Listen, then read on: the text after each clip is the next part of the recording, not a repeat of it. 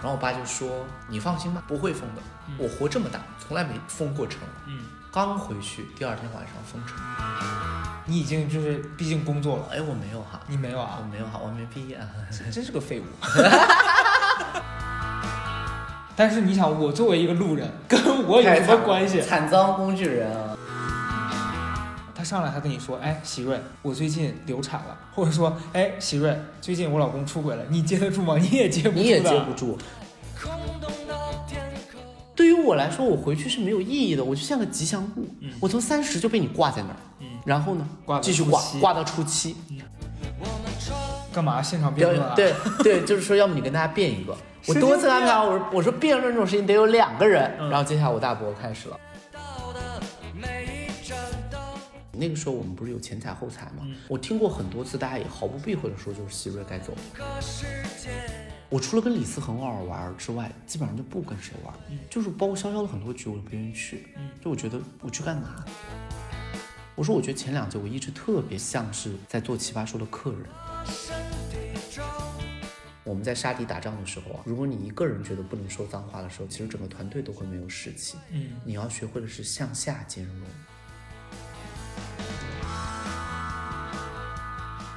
大家好，这个岛上呢，今天来了一位又是大家比较熟悉的朋友，近期非常活跃的 喜瑞老师，在哪里活跃？在在一些可能就是不属于我的地方。大家好，大家好，我是喜瑞啊。因为前两天我们去拍一个小片，然后地方特别冷，嗯，没有就是暖气和空调，然后穿着单衣，所以就搞病了。我今天嗓子的声音就有一点跟大家平常听到的不太一样。嗯，最近马上过年了，你今年会回家吗？哎，我今年应该是我人生这么多年以来第一次不回家过年，嗯嗯准备留在北京。是我看，即便是去年，你还是回家了。去年那个太戏剧性了，嗯。去年就是我们有一个其他的节目录的差不多了，嗯。然后是一月二十号，我在犹豫回不回家，嗯。因为那个时候卫健委已经说就是建议外地人不要去武汉，武汉人不要再出来，对，然后我就看到那条消息就转给我爸，嗯。然后我爸就说回来吧，你不回来去哪儿呢？然后我就说我说我可以待在北京或者回四川，嗯然后我爸就生气了，啊说你现在翅膀硬了是吧？家都不愿意回来了，你想干嘛呀？好，然后我就觉得我很无语。嗯那个时候我身边的朋友都让我别回家，就刚录完节目的朋友都让我别回家，包括首尔姐都说。你不行就去去我家过年，嗯然后就说别回去了，嗯，我就没办法。然后到了那个机场门口办完托运，嗯我发现那趟去往武汉的航班有很多人临时不去了，啊我又慌了，我就再给我爸打了一次电话。我爸说：“那你现在在哪儿呢？”嗯，我说：“我已经办完托运了。”我爸说：“托都托运完了，你不回来行李回。”然后哦，你爸也是蛮有攻击性的对，然后我就说：“我说那行吧，就回去吧。嗯回之前我问他，我说会不会就是封锁了不让出来，因为后面可能还有事儿，嗯有工作。嗯然后我爸就说：“你放心吧，不会封的。嗯我活这么大，从来没封过城。”嗯然后我就说，确实，毕竟嘛，就还是信任他。我以为他毕竟在武汉待了这么久，肯定消息都比我要灵通。嗯，刚回去，第二天晚上封城，因为去年确实是很严重的那个时候。对，然后就在家里待了五六个月。今年嘛，我觉得就是响应国家号召嘛，嗯就是说也确实不要到处跑。对，第二是武汉当地的政策，好像就是只要从外地回来，你就居家隔离十四天。是我想就居家隔离，那其实本质上就是你也没法出去，然后现在肯定也不提倡聚餐了呀，也不提倡到处玩儿。那我觉得还不如待在北京，把自己想做的事情做一下，何必在家里面每天就跟父母在见着？哎，那你去年回去的那五六个月，就是从一开始就很严重到慢慢的没那么严重，你中间这段期间有发生什么你印象特别深的事儿吗？我首先是当时在封城前一天，正好我们就去了黄石，因为想着一起过年，那个时候小年就快完了，嗯就已经快要到大年了。去了黄石之后，武汉封完就黄石封嘛，武汉封了我们就知道我们回不去武汉了。嗯那么黄石再一封，我们就知道我们离不开黄石了。嗯，当时是我换了三次宾馆，嗯，因为宾馆说武汉人不让住，哦，我就住的好好的。第二天回去，宾馆就直接跟我说你得清行李，现在就走。嗯我当时是感觉到这么夸张吗？因为我们当时想刚封完城之后，我们就说那这个宾馆我们可能就要住一些时了。嗯我把东西全都摊开了，好，赶快收行李，赶快走。走到第二次之后，这个宾馆又说不行。嗯，到了第三次，到了什么地方呢？到了一个类似于招待所的地方，哦因为那个时候已经不让怎么住了，就没有什么人嗯来做卫生，嗯，就是里面的床单上面都发黑，天哪，然后那个水壶我不敢烧水，然后那个水龙头是坏的，嗯然后热水时有时无。嗯我当天晚上那个暖气也不制暖，就没有暖气，就是空调不制暖。然后我坐在那个床上看着天花板，我就好难过。对，我就想说怎么过成这样，就是连个想要住的地方都找不到。然后后来我爸因为是医疗相关人员，就提前回汉了，因为做出了申请，嗯，去援助，然后他就回去了，嗯，就他就可以把我弟带回去，因为我弟未满十八岁，哦，我就不能回，嗯，因为我属于年满十八岁且没有正当理由，就不让流动。是，我当时就留在那个旅馆里面，我每天解决吃饭问题就是去我大伯家走这么十几分钟，因为我订不到饭，没有外卖，餐厅关门。后来出了一个政策，就是小区封闭，哦，不让住也不让出，每三天每家每户可以派一个人去采购这个食材食材，嗯，都是基本的食材，也不能开车。这样的话呢，我就去不了我大伯家。我那个时候就出了一个问题，就是我不能吃饭了。嗯，然后我大伯就说，要不我就住他家去，把这个旅馆退了，就在他家打那个地铺睡觉。是，嗯，然后我就没办法，我就跑到我大伯家打地铺睡觉。到后来封户的最严重的时候是不让你们出去采购，直接定额的配送，哦，然后你给钱就好。了。定额配送是按人来就没有你的了，对，因为我属于一个流动人口，哦，就当时是有点慌。嗯。后来就是经过申请，就因为这边如果是这样的政策，那我就吃不了东西。嗯，不断的申请，不断的申请，后来就是回到了武汉，嗯嗯，就说还是回到原户籍所在地。然后你就等于回到自己家，对，，就又回到了武汉，就一路送，一路追踪，然后防疫人员一路检测在关口上，嗯。到回到自己家那一刻，嗯，真是感觉不容易。那是我印象最深刻的事情。然后后面的时间就在自己家里面，对，就开始那个时候，我觉得最难受的就是你不知道这个事情什么时候会结束。对，你看着那个数值一点点增加，你感觉到在变好，但是你也不知道什么时候能解封。嗯嗯，然后从二月份望到三月份，三月份望到四月份，每一次你都以为快要打开了，每一次你就会发现又有新增，嗯，又要重新做防护，是，又不可以，然后就没有。我是直到四月八号刚开封，四月九号我就去了一趟汉街，就是武汉的那个楚河汉街，嗯市中心，看到那个汉街的状态，我才感觉到，天呐，好久没有见过，真的就外面的那个状态。那个时候汉街也才刚开业，很多家都没开，嗯然后有一些零零星星的奶茶店和甜品店是怎么开业的呢？嗯留一个窗口，你人不跟他对话，在手机上扫码下单，嗯，他把那杯水做好了，放那个窗口，你在窗口上拿，然后所有的室内一律不许就坐。对，就是当时在汉街来来回回走了好几遍。是，我觉得这个事儿就是从二零年到今年这一年，生活好多事情都因为这个发生了特别大的变化。你像我是一九年底，我和冉高明我们两个去了一趟韩国，嗯因为当时这个事儿还没有一点点的迹象。然后我们俩去玩的时候，我第一次去韩国，我就想说这个地方我没来过，我想体验一下有什么玩儿，什么吃的。然后因为他很爱买东西嘛，我们的三天就是吃买。然后当时记得我们到了呃应该是明洞那边嘛，然后就是有一家中国人开的餐馆，而你知道外国很多中国人开的店，尤其是韩国、日本很多东北人。我记得我俩那天吃饭的时候，我俩就在那边一直在骂他们的那个服务态度很慢。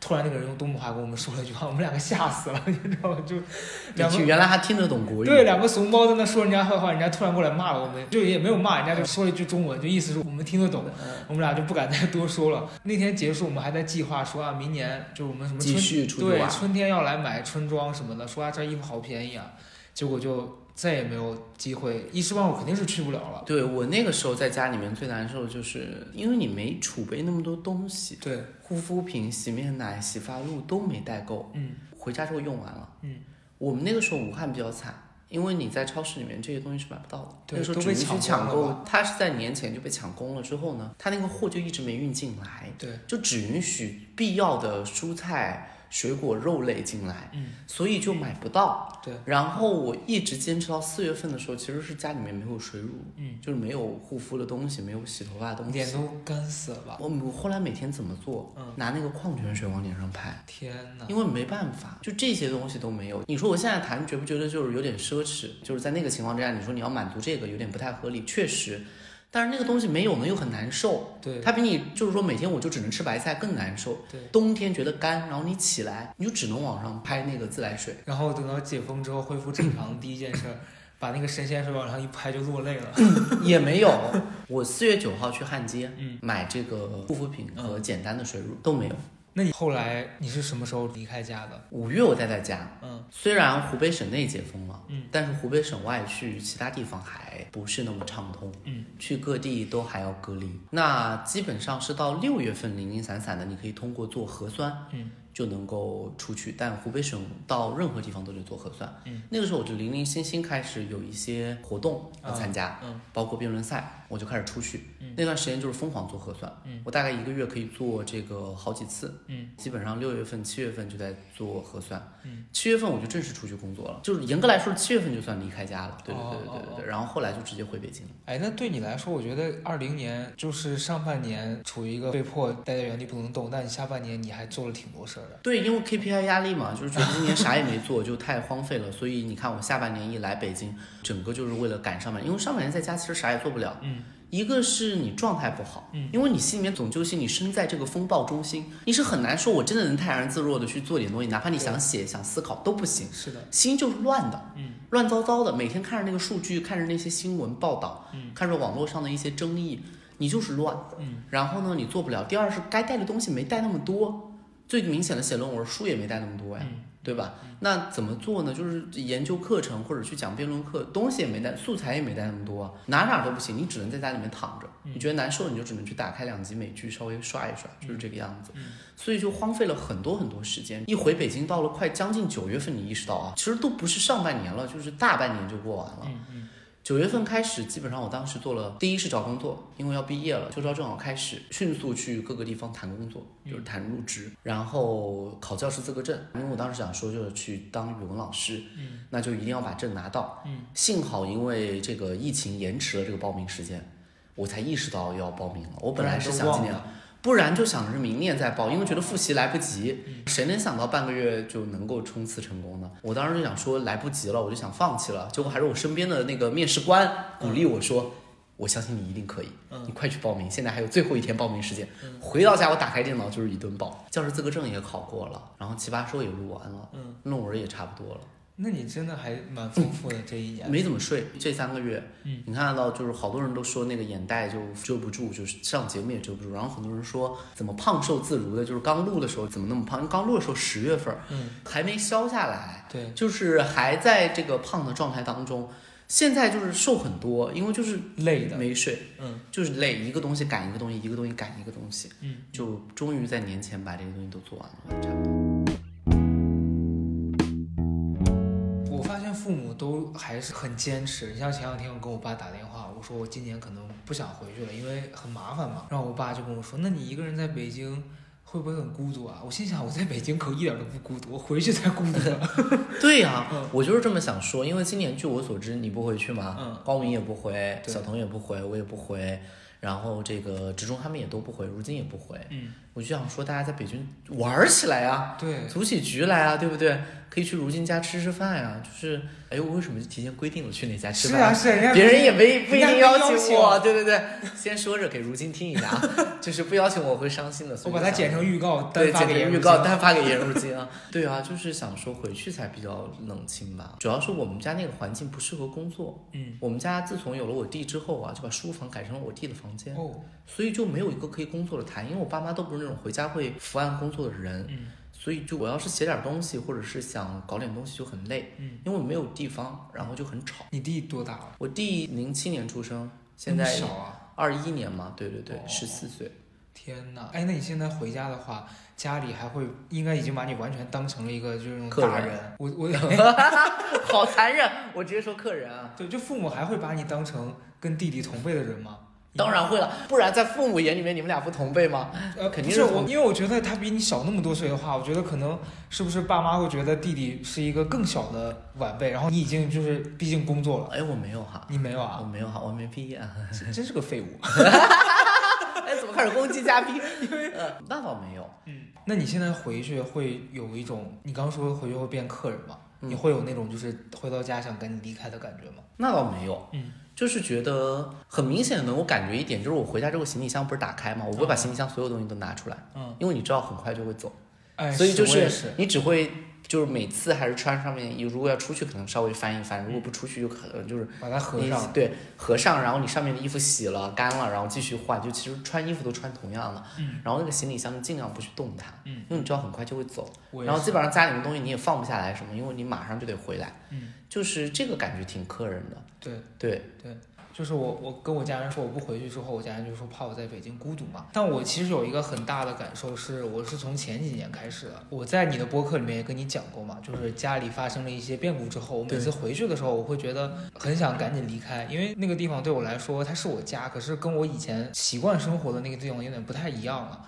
所以其实每一年我回去会有压力，尤其是前两天我看了一个电影，大鹏的一个电影，他只是讲自己家的这样一个故事，就是家庭成员的关系，嗯以及他身为一个可能离开家很多年，回去以一个旁观者的视角观察家里的情况。这样，我看到里面的一些场景的时候，我就会真实的在电影院里面产生生理不适。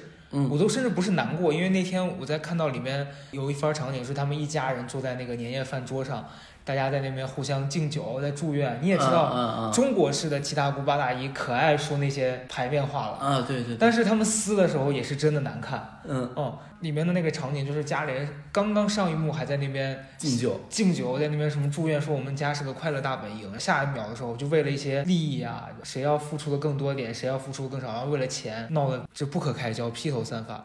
如果你真的有这样的场景，你会觉得非常的难过，嗯呃，因为我经历过一样的，就可能是在我前几年的时候，有一年回家，因为我爸其实也是属于那种比较怎么讲，我爸可能会听，我要想一个比较温和的说法，就是我爸也属于那种。你说他活了这么大年纪，他不懂那些道理吗？他懂得也挺多，可是当他的那个情绪上来的时候，他控制不住自己，控制不住，嗯，对，然后他就会跟家里的其他成员发生矛盾，非常难以收场的那种矛盾。然后你当我在外面漂泊一年，我再回到家的时候，其实我是希望那七天能够温馨、快速，然后大家都其乐融融的度过。对。但是你很难免，就是我觉得很奇怪，是为什么春节那么短的七天里面，它就是会爆发这些，好像一年到头累积的矛盾，全在那几天爆发了。嗯，嗯，所以导致我现在变得很怕回家，是我就不想再看到这样的场景。我也觉得我阻止不了这件事情的发生。为什么大家难得聚一次，对家庭关系起来之后总得有一些矛盾。就很复杂？我觉得，我觉得现在啊，我是感觉是这样的，年是一个就是我们的传统习俗，嗯就是大家总会觉得不回去就不太好，所以大家都会聚起来。对，就是我觉得过年越来越失去年味儿的意义，就在于它现在越来越变成一个必须应付和社交的情形所在。对，你要知道，就是很多人他一年到头他就想放松这一次，嗯可是你有没有感觉？我感觉哈、我家里面的人他过年之后不是更轻松，他是更疲惫。是的，他感觉这七天完全没休息，不是在应付这个，就是在应付那个，不是参加这个局儿，就是参加那个局儿，不是把自己喝趴下，就是把别人喝趴下，嗯就是以至于他感觉不到快乐。嗯，呃，快乐的人可能打麻将还赢了点钱，要是那个打麻将输了的人，他就更不快乐。是，就是我一直在思考一件事情，其实家人啊是一个不可选择项，嗯，然后年呢又是不得不把这些家人聚合在一起。如果你可以选择，我觉得真的这个话说起来有点不好听，但是你真的会第一时间想到是跟这些人聚在一起吗？不见得。嗯嗯，我觉得我们的家庭是这样的，从一个大家庭逐渐就会分散成小家庭，对，你的新的偏向就会转。以前如果大家都没有成家的时候，我跟你两人是姐弟呀、就是哥哥妹妹啊这样的关系就还好，因为我们都是一家人，我们是一致对外的。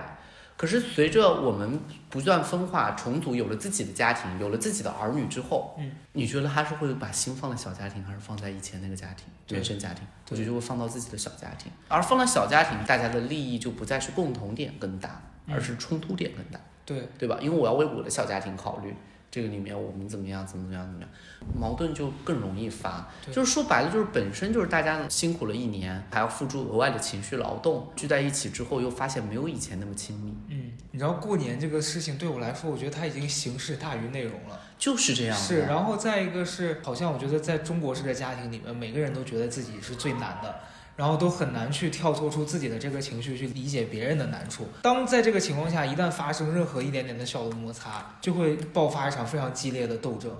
你像我给你举个例子啊，其实我跟我爸的关系非常微妙，是我们俩小时候在一块生活的时间很少。嗯但是我爸嘛，毕竟一个大男人，他就会觉得自己是啊、我是家里的主人，你是我孩子，你就应该听我的。嗯。但因为我们两个长期相处的时间少，加上他我们彼此都不太习惯对方的生活，印象非常深刻的那一次，就是他们我爸和我姑就因为非常小的事情，嗯两个人就在过年闹得特别难看。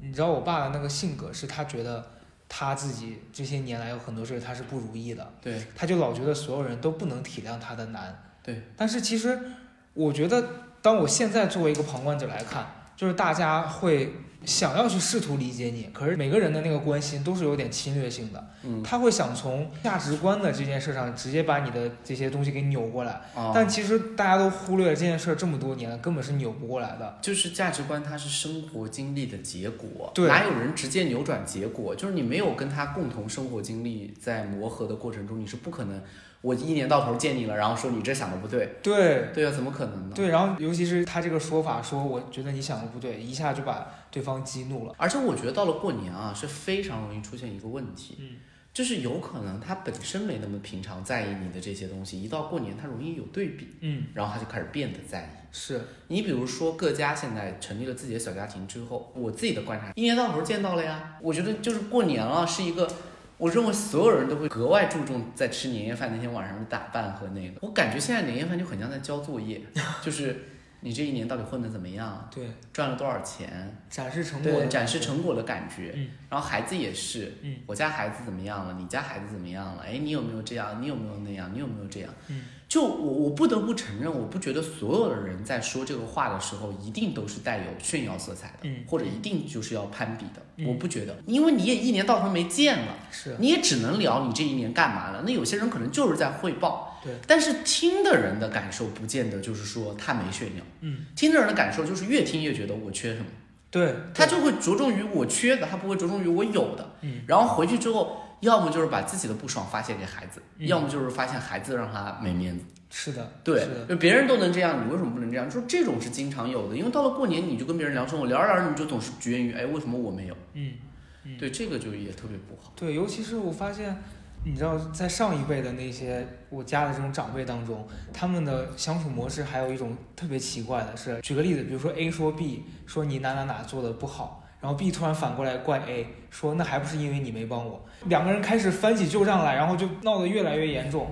然后你在旁边看，你想说大过年的不要这样子，但他们越劝越来劲。我们家特别有意思的一件事情是，包括我父亲那一辈，嗯，他们在一起年夜饭的时候会翻旧账，哦，翻什么旧账呢？嗯都不是翻你帮过我们的旧账，找我的爷爷奶奶说，你小时候我记得有一次你偏心老大，偏心老二，嗯嗯翻这个旧账。嗯。我爷爷奶奶生四个孩子，嗯。就是我姑姑和我大伯、二伯和我爸，就说你偏这个心，偏那个心，不偏这个心。嗯。我姑姑有时候有说，只有我一个女儿，你们小时候就是偏大哥怎么怎么样，最喜欢的就是老大。姊妹四个在一起，她也争，嗯，对，说爸肯定就是最喜欢你，你不要那个什么人家福中不知福，嗯然后就翻旧账，读书都是怎么怎么样，怎么怎么样，怎么怎么样。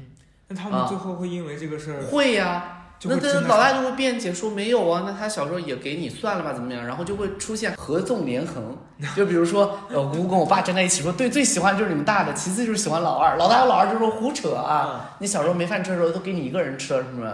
你出嫁的时候爸哭了多伤心，开始争，变成了一个二 v 二的辩论没有，这个联盟非常松散，哦因为过一会儿又会重新争，对，嗯。谁在意这件事情上，他们会争出一个答案。那么到了，比如说，我爸可能当时是没读大学的，嗯嗯。就会说啊、我这么难都是因为当时两个老人没让我去读大学，哦。因为当时我大伯去读大学，我二伯去读大学了，嗯。到了我爸读不起了，嗯。就说要不就算算了，读个中专就算了，别读大学了。嗯我爸就为这个事情有点在意，嗯啊，就有点压力。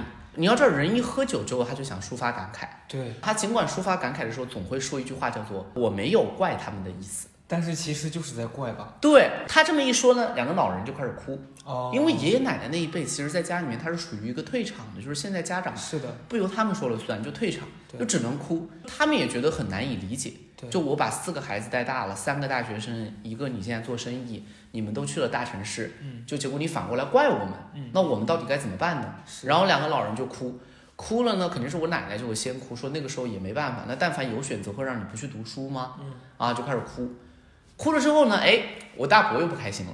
因为我大伯毕竟就是确实我爷爷奶奶最喜欢的老大，他肯定就看不得爷爷奶奶哭，对，然后就开始始又喝酒了，又开始说你说这个东西干嘛？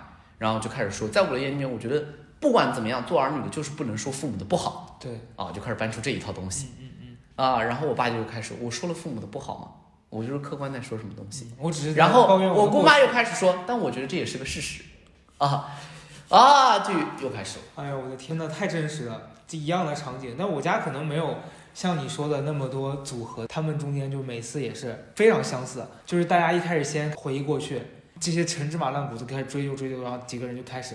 追究起来，说我为什么会过上现在这样的人生，是因为当时某一件事儿怎么怎么样，然后就突然不知道哪一个点爆炸，然后就演变成了争吵，最后就所有人不欢而散。所以我其实是有点害怕这个事儿，而且我是觉得以我的能力，我已经默认了我无法改变他们的这个局面，因为我每一次试图想要跳出来劝阻的时候，你你知道我们家人会做什么？他们会忽略我，就是没有人会理我。对，因为你作为后辈，那个时候插不上话。对我们家就是当他们四个人开战的时候，我大哥、二哥，我就只能在旁边看着。我大哥和我二哥还好，因为他们年龄稍微大一点。我大哥八九年就会开始说喝酒，喝酒不说了嗯啊。然后我大伯就会这个时候把我大哥说一顿，嗯，你闭嘴，我们这一辈的事情你插什么话？轮不上你。然后我大哥也会很委屈，而你知道过年这个喝酒啊非常不好，对对，因为一喝酒就上头，一上头呢谁劝都没有。我们家说实话还是带点封建因素，那你看我们的排布就知道。嗯，那如果我大哥二哥也不敢说话，就是像我妈、我大伯妈、二伯妈，她怎么敢说话？嗯，就是更插不上嘴，那是做媳妇儿的人，对吧？是那怎么敢说你们家的不是呢？对你一说到这个，我又想起来那个电影里面有一个场景，吉祥如意其实是两部分，然后如意的部分是讲他拍这个片子的过程，因为他在吉祥的那部里面，嗯他是找了一个演员来演他自己的表姐，因为他当时不知道自己的表姐会回来。他就找了一个演员去演那个角色，然后后来在下半部分真实的记录里面，就是家人在吵架嘛，嗯是他跟家里人说你们就自然的表现你们过年就好了，没想到真的会吵成那样子，就记录下来了。镜头又拍他的表姐的反应，他表姐拿着手机一直在那边刷，就家里已经吵成那样了，表姐根本不看。我一开始理解是说他是不是就在想说表姐跟家里的感情不深，好，对，后来导演自己出来讲的时候，讲说那是表姐可能对这件事的一个逃避，说因为他后来等电影剪完了，请表姐来看那个点映的时候，屏幕里面的家里人在吵架，表姐做出了一样的反应，就她突然拿出手机开始刷，就我觉得那是一种嗯，就是应激对，是一种印记。然后当时我觉得，哎，就我发现好像好多家庭都会有这个情况，而且我发现就是改变不了然后第二天呢，你说他们是不是也要再见面？那肯定的，就是嗯还是会继续打牌，啊，又会没啥。对但你说确实，他们那一辈，我觉得吵也确实吵不散。对，但是你说就是成长经历里面有很多委屈，是，然后一年到头就得说。嗯。我听这个故事啊，都不是听一遍，嗯，因为每年过年都会说，对对对，对对吧？他们因为尤其是我觉得随着日子过好了那，痛苦呢就局限在原来，而且人呐，他就是会归因，他的归因就是我现在过好了呢，我觉得就是我自己努力的，呃我自己努力的，我现在没过好呢，都是因为当年怎么样，对，就是这个样子，那就会每年就会说的，我还想到一件嗯。事儿，是我前年吧，我忘了，反正是前两年，我过完年我去了一个朋友家里面，嗯然后我去他家的时候就发生了一件非常精彩的事情，嗯。因为我是去他家，他家就是他跟他爸他妈，嗯，结果突然他说他们全家要请我吃饭，我当时想说不至于吧，对呀、就那种一家老小，就是一般长辈不要出来，对，结果是全家人，就那种什么奶奶、爷爷、大伯、二伯，什么舅舅，就那种一桌子人。然后我就觉得有点可怕，因为你跟朋友虽然关系不错，可是你他们全家人你也不认识。对呀、这多大压力啊！就社恐，你知道，我坐在那儿，我真的如坐针毡。然后那天事后他给我解释为什么会有这样一个局，就是他们在可能大年初一还是初二的饭桌上面，家里的亲戚，就是他家有一个很复杂吧，类似是可能说是什么姑父还是谁，算是家里混的比较好的那个嘛。然后他们家另外一个可能是叔叔还是谁，就在他那个地方工作。可是其实照理来说，你们两个在职场上是上下属的关系，可是回到家了，他其实是你的长辈。结果他那天可能就在家里面通俗点说就装逼装大发了，嗯，就突然在家里面说一句很难听的话，呃，那个叔叔的爸妈都在场，对，他突然说一句很难听的话，就搞得场面非常难看。旁边的亲戚就劝他说：“你不能这样子，爸妈在。”他就生气了，然后就闹得非常难看。嗯，所以那天我来是给了那个姑父一个机会，姑父说：“哦哎，借着这个哦你朋友来了，这个啊，再把全家聚起来，对，把这个饭也请了，然后搞得体体面面，顺便弥补一下那天的这个小插曲。嗯，但是你想，我作为一个路人，跟我有什么关系？惨遭工具人啊！我坐在那个地方，就是你知道，所有人跟我搜手，但是你能明显感觉到他们就是在家庭聚会，只是用你来弥补对对那个裂痕弥补一。下那个裂痕。然后我那天坐在那个桌上，我说啊，好想把自己灌醉。大家逃避的方式就是想把自己灌醉。对，然后哎，后来我就想说，以后过年我真的希望大家能发明一些，就是快速让这个年过去的办法，好让大家不要那么尴尬。对，最主要是每年过年还有特别多的，我不知道你们那儿有没有一些规矩，嗯嗯。比如说哈，我嗯们新年初一拜年必须要早起。呃，我家现在倒是还好。我当时也不是，我是我们家最早不早起的人，嗯就是我后来都是下午才拜年。嗯家里面的长辈和老一辈就会说我哪有人中午和下午才开始拜年？嗯那拜的是什么年？嗯我妈本身就是非常无所谓，对我妈是非常无所谓。嗯结果呢，我们家其他的长辈就有意见，嗯嗯然后就说我妈不管我，啊我爸不管我，嗯我妈就搞生气了。嗯后来这个事儿是怎么解决？还是我爷爷奶奶跳出来。嗯那一次我爷爷奶奶挺酷的，他说：“你们怪他干嘛？你们当年不都是睡到日晒三竿才醒？我们当时三十的晚上，因为我们家原来在乡下的时候，三十的晚上是要守岁的，就是要通宵不睡。第二天早上起来拜年。他说：那不也是我跟你妈，就是我爷爷奶奶两个人出去拜年，你们都在家里面睡到日晒三竿。嗯现在你们要求后面那一辈的人要早上起来拜年，嗯我觉得也太过分了吧。他爸妈过来了就行了，他干嘛非得过来？然后我就觉得，啊，幸好我爷爷奶奶出来说了，要不我妈那天就很不开心。果我们能够在自己现在所习惯的环境里面找到一种舒服的方式，然后刚好家里人也能接受，说不要每年满足那个形式感，强迫大家待在一起，是个挺好的解决办法。其实我现在看到国内，如果不是疫情，嗯，很多人其实就会选择在过年的时候不回家，然后和朋友去旅行。嗯嗯嗯，其实我觉得这算是九零后这一代吧比较普遍的一个观念。对，我现在是经常觉得一个疑惑的事情，就是如果假期本身没有让你放松，嗯，让你更疲惫，那这个假放着有什么必要呢？是的，其实如果说实话，就如果说不是因为疫情，大家现在回不去，嗯都在说要回家。其实，在这之前的过年的过程中，谁真的要回家？我看所有的人就要逃避春节。对，我看到各种各样的标题叫“春节自救指南嗯，”，就是就是现在感觉好像经历一场那个春节，就像经历一场那个战斗。对渡劫一样。而且你发没发现这两年的自媒体一到过年就要调侃春节，然后或者是什么怼亲戚什么秘籍，我觉得其实亲戚也会累吧，亲戚想说过年的放我一个假吧，干嘛要怼我？我也没招你惹你。我觉得亲戚的那种八卦，或者是他非得逼你去聊一些你不感兴趣的话题，也是因为他为了满足这个假期的自己的这个任务吧，不然他也没话可说啊，他也尴尬，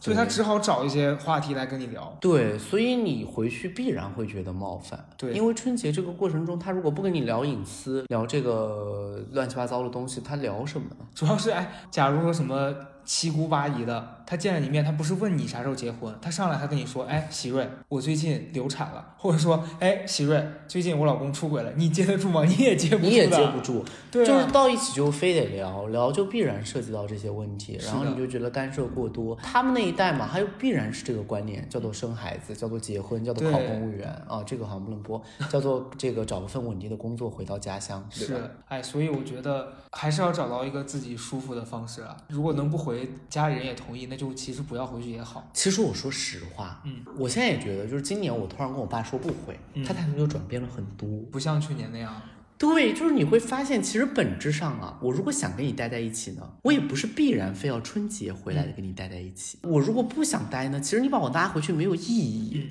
我去年我就跟我爸真实的疑问过，我说你们过年干嘛？打牌、喝酒这两项活动，我参与了什么？可以参与。对，我说没有一项我喜欢且没有一项我必要参与，是你牌桌上的人不够了吗？嗯很显然不是，嗯是你酒桌上的人不够了吗？很显然不是，你现在酒量也喝不了几个，就是你也太是对，就是对于我来说，我回去是没有意义的，我就像个吉祥物，嗯我从三十就被你挂在那儿，嗯。然后呢挂到继续挂挂到初七，而且我还得做人设，比我在综艺节目里面还累，对吧？我不能喝完之后随口胡说八道吧，嗯。鸡言鸡语得收一下吧，对吧？就很不好。关键是那个时候这个人设你也得扮演，嗯，扮演的很大原因是因为你这个酒桌上面还有后辈。是的，你不能在那儿疯狂在那儿说，其实哎，我觉得人生嘛，开心就好嗯了，不一定非得考个好大学。你信不信那个孩子还没考大学，家长可以现场给你翻脸？是就没办法，就是很累。然后就是在酒桌上开始，哎，你有表演吗？我们会要求你表演，哎，呃我家前几年会，现在不会了。现在会，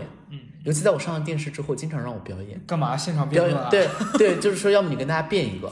我多次安排病啊我说我说辩论这种事情得有两个人，嗯然后接下来我大伯开始了，你一个人，我们是一方，你一个人来辩我们，那打车辩轮题是什么呢？哦天哪！辩题各种乱七八糟都有，而且关键是每一次辩论都很容易引起大家的生气。对，又回到了我们前面讲的。对，就是关键是他辩不赢你，你知道吗？嗯好，然后不辩论了，这两天开始，你起来吧，嗯，跟大家就是搞一个诗词接龙。我说谁跟我接？他说你自己接。哎，你们家人真的是，这就是你现在念诗啊嗯，开始念诗，我们开始来对诗。嗯我说对什么诗呀？嗯大家在这坐着，然后开始轮流对诗，我真无语。嗯，而且都是硬 Q，就是随机 Q，没有准备。咱们谁参加节目前不准备啊？嗯嗯嗯，对，硬 Q Q 到你开始，你现在此心此景，你赋诗一首吧。嗯，我有这个才能，我还挣不到钱，哎，主要是这个才能现在也很难，确实也很难很挣难挣到钱。你想哪一个客户跟你说喜瑞来，你现场赋诗一首你开个赋诗。真的很无语，大迷惑。就是表演确实也是年我终我上周的时候，我二姑也很好玩，突然给我发微信跟我说有紧急情况需要你救援。我说干嘛？他说我们要写一个颁奖词，然后发了一段例文过来，跟我说要写成这样子的。我一打开一看，是那种感动中国十大的那种颁奖词，他们颁给优秀员工。我姑说我现在就要一个这样子的，然后我就认真的问他，我说你觉得我写的那些东西哪一个跟你哪一个能到这个地步来？对呀、然后我姑说行，那我自己写吧。但我能感受到他有一些失望。那还好，你的只是失望，我都是有抱怨。哦，哦我这边代理过的文稿已经不光是优秀员工颁奖词、年终竞选颁奖词和优秀员工发言词，还包括但不限于小孩子在国旗下的讲话，嗯小孩子竞选大队长应该怎么做，小孩子这个在武昌区获得优秀学生的讲话，你业务范围真的很广。你一分钱也不收啊。对，那你在外面不也一分钱不收吗？这不是你的现在整一个天搞这样一些文学创作啊，也不能发表。也不能发表啊，也不能署名，关键是。嗯嗯嗯。哎，但我说实话，从我认识你的第一天到现在，我觉得你的变化还是挺大的。就虽然我们两个不是那种啊经常在一块儿相聚的朋友，但是我第一次见你也是，就跟李思恒的那一次是同一天。那是我第一次见你，记得在米味的二楼，在那个大会议室里面，嗯你就穿了一个汉服，安静的坐着，然后长发飘飘。嗯因为我今年对你印象很深刻，就后来还上热搜了，就是你那个怼人的那个环节，嗯大家说啊，原来席瑞这么能吵架。嗯，但我记得当天那个表演培训的时候，有一个游戏是说让大家故事接龙嘛。对我接的很不好，对，然后我那个时候看你，我会觉得说，因为不认识你，我在想，我说这个人到底他有什么特长可以坐在这儿？感觉话也不是很多，然后就是穿奇装异服，然后又很安静，然后接的故事又不有趣。我说这个人还干嘛？结果后来一步一步的发现你就是成长的贼快。嗯。其实我来之前是很有自信的，嗯。因为在四川当时成都海选只选了我一个人，哦，就只给了一个晋级名额，待定的最后都没给。嗯。而且我当时一打辩论就在状态，嗯。就是直接攻击，嗯。非常犀利的那种。嗯。我来这儿第五季刚开始，我又不怼人，又显得非常讲道理了，很大程度上是因为我一来我就发现我没自信了，嗯。因为我不知道谁来了。嗯。第一次坐到那个化妆间候场室里面的时候，我发现了熊浩，嗯。我发现了陈明，我发现詹青云，我发现了庞颖，这是我认识的人，就是辩论圈里面的。我发现来的全是我前辈，而他们无一例外，每个人都不知道我是谁。哦对，因为就是我在当地还行，但是你让我在大赛上面，我其实跟他们交流就很少，而他们属于我们的前辈。就有一然后地方的那个第一名考到了清华北大里面看见的所有的状元。对，而且就是你属于地方还非常小的那种地方，就是县城的。嗯然后呢，你再看到就是综艺类的人就更多了，比如首尔姐过来，尤其在第一次的一 v 一之后，就是李思恒打赢菲菲菲，然后赵一楠的那个混合饮料，一出来之后，我觉得我自己好失败。就无论是詹青云在打一夜暴富，还是在干嘛，我觉得我好差。哦我当时就在想这个问题，就是我为什么会来到这儿？嗯而且就是当你觉得自己不行的时候，也没有人觉得你行。那个时候我们不是有前踩后踩吗？我听过很多次，大家也毫不避讳的说，就是希瑞该走了，因为我们那个时候第五季刚引入淘汰的赛制，嗯很多人就觉得希瑞该淘汰。嗯，你采访问他怎么样，他就会说希瑞该淘汰。嗯你采访问他该怎么样，他就会说希瑞该淘汰。那你当时听到这个话是真实的会受到打击的。对我就会觉得我好差，嗯，而且没有人会帮助我，然后没有人会怎么样，没有人跟我说话。我那个时候跟李思恒关系好，有一个最大原因是李思恒是第一个在化妆间里面主动来找我说话。啊，因为当时大家不是团团围住嘛，嗯我记得还有很多人嗯穿着就是西装衣服戴子册，啊，对吧？你曹老板，嗯，然后首尔姐一一围，就是很多都是赵一楠那个类型的。然后因为你当时看对对对太安静了。对，然后我就坐在旁边，然后辩手们聊天，我不在里面。嗯你们就是聊天，搞笑一点的聊天，我也不在里面。嗯那场培训其实我也觉得很无语，嗯，就要大家解放天性演啊或者什么。李思恒当时就演的很好，对，我就不太行。嗯然后我就坐在旁边，我不知道干嘛。大家就说故事接龙，嗯我觉得那是疯狂升价值。我还记得那个戏剧学院老师打断我说：“你不要总是在这个上面去把它拔高。”嗯他说：“你学什么的？我们要接龙，要有故事性。”我说：“啊，我只会拔高。”我就看我当时就不是在接龙，我是在议论。是你看这个事件，它体现了什么什么？就而且当天晚上我导演就给我发信息，就我的选角导演跟我说：“宝贝，你今天是不是做的不太好？因为老师有跟我们反馈说你做的就是不太好。”嗯我说对，然后他就说，他说没关系了，就那个也不太重要了，嗯。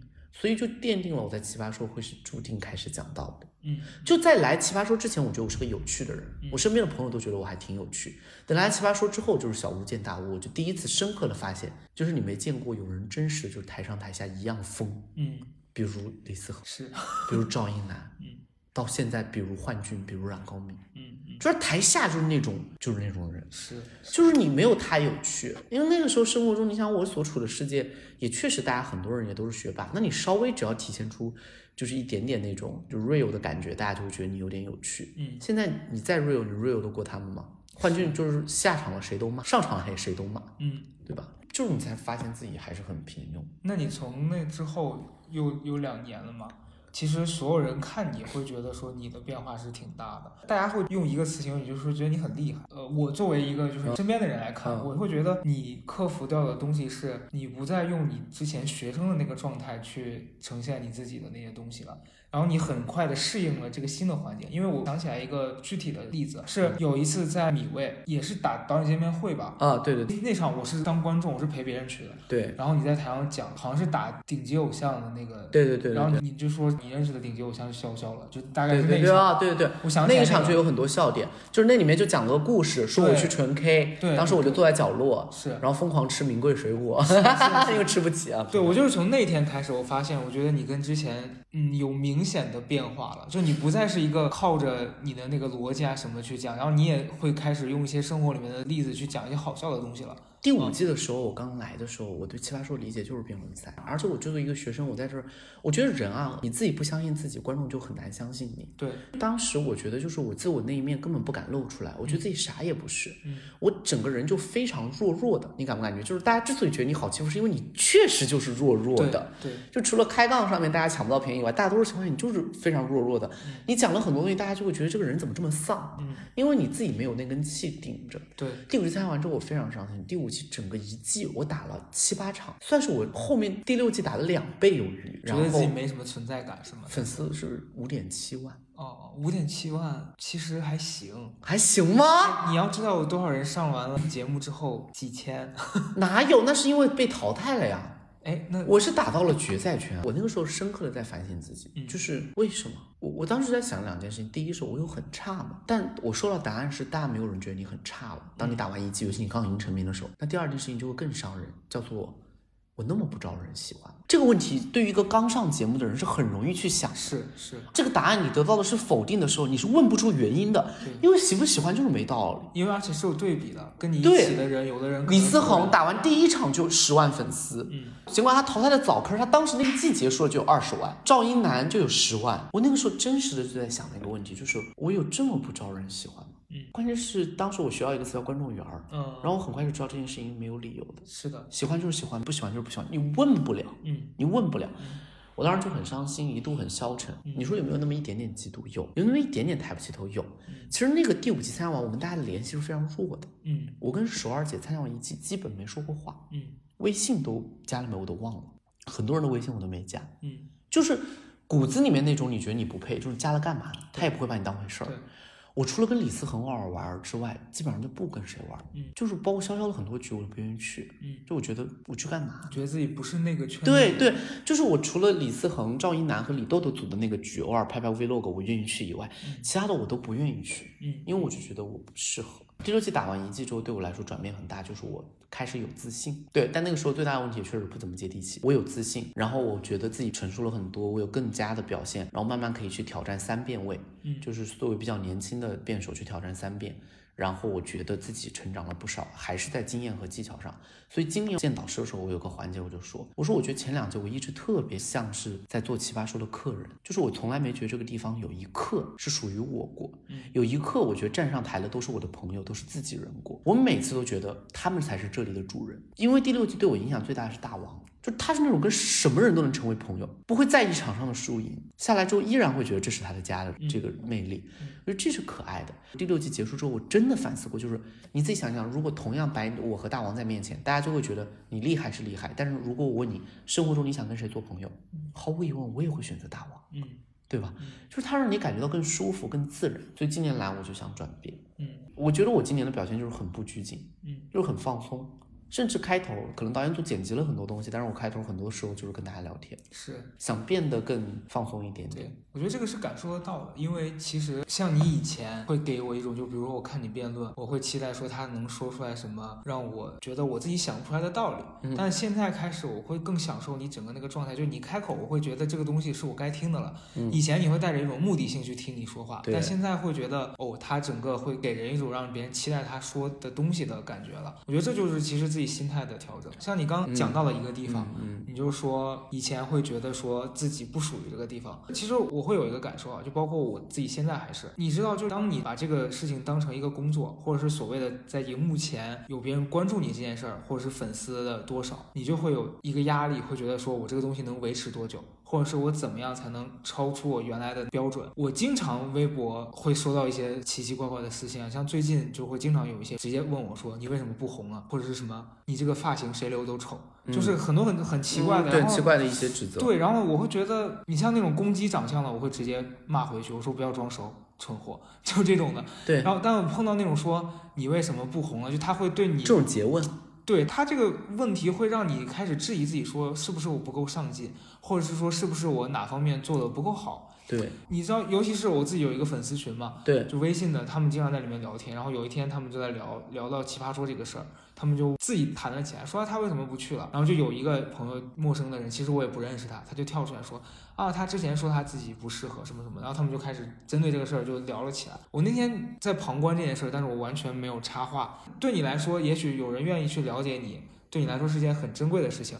可是你又觉得你跟他们之间，嗯，那个距离没有近到你可以必须把所有面对看着他们的所有的那些聊天，然后出去跟他们深度交流，我为什么不去了？对，然后你也没办法把自己完全的打开，因为就即便是你非常真诚的说了原因，他们也可能不会理解。然后前两天我去一个朋友家吃饭，那个朋友也很神奇，我们是怎么认识？我们是前几年有一次我跟朋友我们俩在商场吃饭，然后我们去买单的时候，那个服务员突然说旁边那桌客人帮你们买了，我一看我说那桌人我不认识啊，干嘛帮我买单？然后我就回去问我朋友，我说好奇怪啊，这事儿应该怎么处理？他说你过去跟他们打个招呼呗，问一下为什么帮你买单。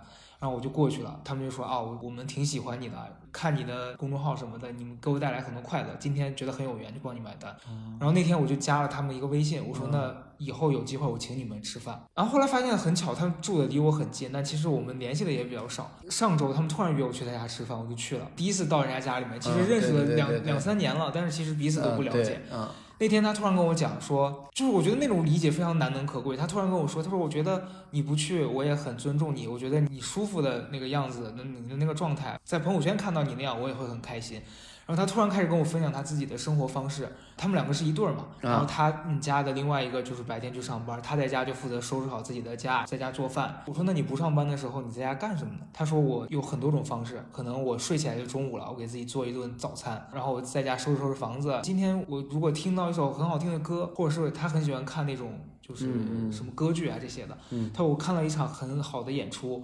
我今天心情就会好一整天。他说，甚至是今天你来我家，我一大早我就在想我要做什么饭啊，然后我要怎么布置家里面。你来之前我就特别期待你来，然后你现在来我跟你聊天，我也就觉得心情特别好。然后那天你知道我从家出来之后，我就好羡慕呀。我说到底是要什么样的心态才能？这么容易快乐，嗯，对，我觉得可能我现在不自洽的地方就是我的欲望很多，但我又没办法直面我的欲望。我知道我要达到我这些要求，我要付出很多，可是我又没办法做到。就比如说奇葩说这件事儿，我也很想给那些曾经期待过我在这个地方发光发热，或者像你一样厉害的那些人，给他们。一个很好的表现，但也许我那个阶段就是做不到。我也很期待说，哦，我有一天能挣更多的钱，给我的家人什么一个更好的环境。但是就是一个你现在和你期望的永远是有一个差值在的这样一个东西。所以那天从家出来，我最大的感受是说，是不是人有一天真的能跟自己的这个欲望和解了，才能像他一样，就是说我每天只享受我当下的快乐。我不去要那么多的东西。我跟你聊完，我有一个感受是，比如说你曾经也有那些什么，但后来你通过自己的行动，你去把。你以前想要的东西拿到了，也许说可能你现在也有新的目标了，或者是你现在跟那个阶段想要的东西又不一样了。嗯，但起码你追到的东西，你你曾经想要的，你现在有到了。嗯，对，包括冉高明也是一样。哦，我看着他从以前，对他比我的那个时间线更长。对，因为我来这儿工作的时候，他就一直来参加。对对，他是真的是屡败屡战，到现在所有人都认可他了。包括我现在身边有一些不熟的朋友会跑过来说：“你帮我去转告给冉高明，说我很喜欢他什么的。”对对对。其实我作为他朋友，我是开心的。对。但有那么一刻，我会。有点难过，我是说，为什么我没去做这件事儿？可是人就是不能什么都要，我觉得你也对，就是我那天跟你讲的，就是我其实今年下半年有尝试做新媒体，嗯，就是全线失败，嗯啊，因为不适合，嗯，我当然也责怪过，但那个责怪没有第五季就是失败后的那个责怪强，因为毕竟已经经历过一轮，嗯，然后当时就在想，为什么我做新媒体做这么差？嗯，是我不努力吗？还是什么规律我没掌握到？是我没有好的商业运作模式吗？还是没找到可以更好扶持我的平台？想来想去，后来想了一件事情，就是谁也不是超人。对我们望一望新媒体的制作者，他们很多人都是全职，没有人是想做的时候就做，把它做好了；不想做的时候就能停两天。他们每天都在做，然后每天都在研究怎么涨粉，每天都在生产内容。他们没有时间来搞辩论，而我每天时间都要搞辩论。就是我觉得一个人在一段时间内他能做成一件事情，就已经很不错了。对。对，就其他东西你只能说是放掉，嗯，就是否则的话就是很难。我想了想，这三年我能够唯一做到的就是你说的，就是奇葩说这件事情，我算是适应了，嗯，然后心态上也转变了，嗯，但是其他的东西真的没有空再从头开始了，是，对，是，不然就是什么东西都拿不到，嗯嗯，就是你说像我做自媒体这个事儿，还是会很痛苦。你其实掌握了这个东西的规律。你知道起什么样的标题大家会看，然后你确实通过这些技巧或者经验的东西把它做到了，但你还是会有一种失落，因为你会觉得是不是我失去了做内容的那个本质的那个初心，而变成了我知道怎么样能更快的适应这个东西的规则。但是哎，我会觉得我现在不会责怪自己说是因为我哪儿做的不好才导致了我会这样，我会觉得可能就是你不能停下来，你得一直去做，你才能知道。这个事儿到底是不是你想的那样子？所以前两天我在跟宗正我们俩在聊的时候，他说其实对你来说，二零年你做了挺多事儿的。对，他说你不是说你什么都没做，是你做了好多，而且每一个其实都有一点点的成绩。嗯，但是你现在缺的是你要认准一个东西，坚持的做下去。对，深耕一个领域。对，我就在想，可能我现在的阶段的最大的问题是，我不知道什么东西是我最想要坚持的，然后我会在这个过程当中找到一个，也许我最后决定我一定要做好的事情吧。所以对于你来说，假如说二一年。